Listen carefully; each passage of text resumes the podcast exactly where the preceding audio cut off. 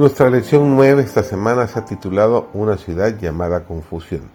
Hoy es lunes 22 de mayo. Su servidor David González y entramos de lleno al estudio de nuestro título del día de hoy, que es El vino de la ira.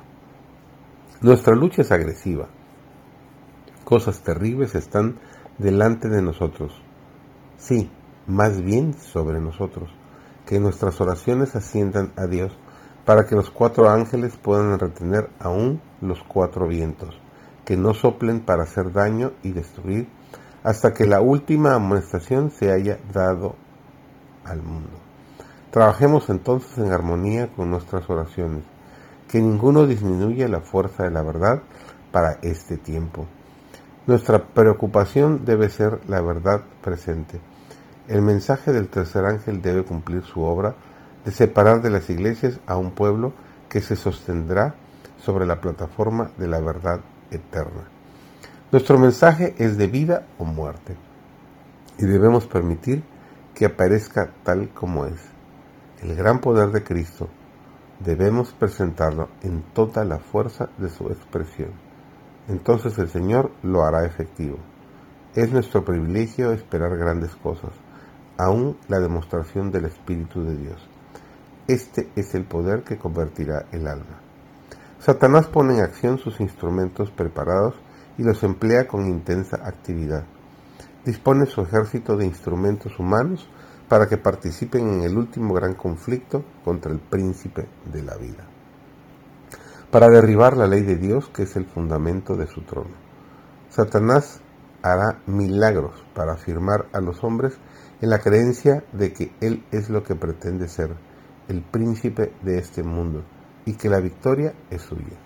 Empleará sus fuerzas contra los que son leales a Dios, pero aunque pueda causar dolor, angustia y agonía humana, no puede mancillar el alma, puede afligir al pueblo de Dios como lo hizo con Cristo, pero no puede hacer que perezca uno de los pequeñitos de Cristo.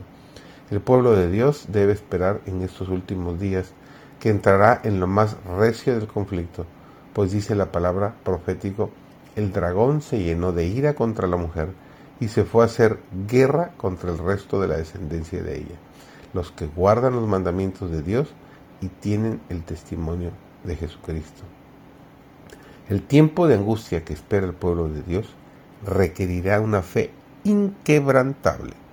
Sus hijos deberán dejar manifiesto que Él es el único objeto de su adoración y que por ninguna consideración, ni siquiera la vida misma, pueden ser inducidos a hacer la menor concesión a un culto falso.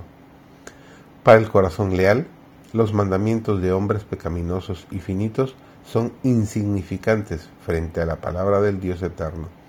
Obedecerán a la verdad aunque el resultado haya de ser encarcelamiento, destierro o muerte. Satanás, con toda la hueste del mal, no puede destruir el alma más débil de los santos de Dios. Los protegerán ángeles excelsos en fortaleza y Jehová se revelará en su favor como Dios de dioses, que puede salvar hasta lo sumo a los que ponen su confianza en Él. Que el Señor te acompañe, que sea tu mejor amigo y que te ayude a prepararte para que ese día final te mantengas fiel, inquebrantable, cueste lo que cueste, aunque sea la vida en este mundo, porque tenemos por delante la promesa de la vida eterna con nuestro Señor. Dios te bendiga.